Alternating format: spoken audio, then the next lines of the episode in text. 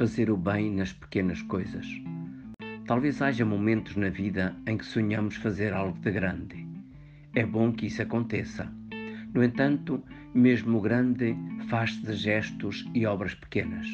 Por isso, é preciso saber valorizar e empenhar-se nas pequenas coisas do dia a dia. Elas constituem as pedras que, sobrepostas umas às outras e ligadas por argamassa, formam o grande monumento da nossa vida, da Igreja ou mesmo da humanidade. Na liturgia de hoje, o livro dos Atos dos Apóstolos, no capítulo 14, versículos 19 a 28, fala-nos da atividade e das vicissitudes de Paulo e Barnabé para anunciar o Evangelho e fazerem nascer e crescer comunidades cristãs.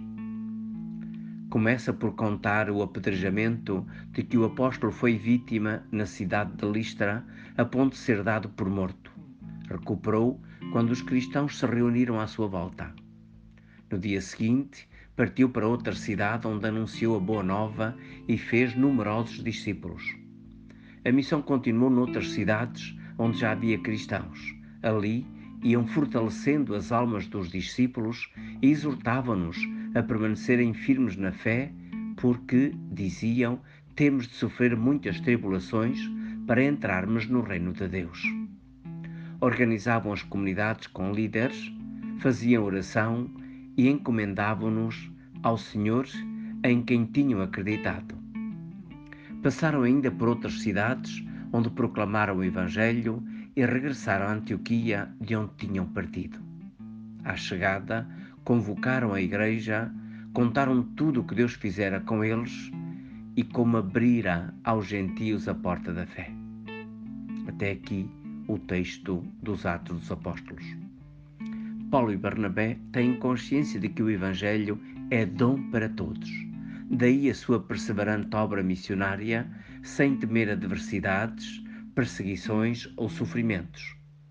Agem confiados na fé e na graça do Senhor.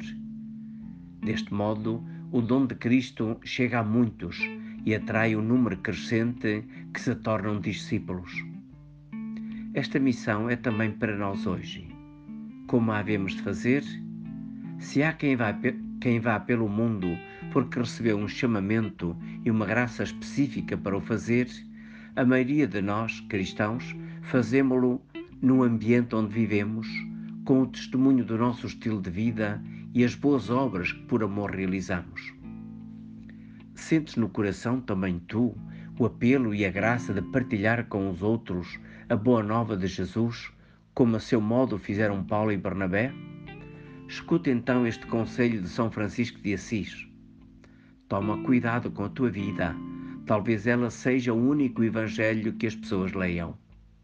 E este outro, se quiseres servir a Deus, faz poucas coisas, mas falas bem. Chiara Lubick, por seu lado, afirma: nada do que é feito por amor é pequeno.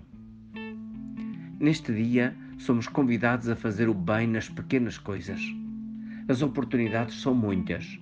Pequenos gestos, dar os bons dias com simpatia, prestar atenção às situações e necessidades de cada um, manifestar gratidão por algo que nos fizeram ou deram, oferecer bens ou serviços, disponibilizar o nosso lugar, escutar quem pede alguma coisa ou precisa de desabafar, rezar por este ou aquele.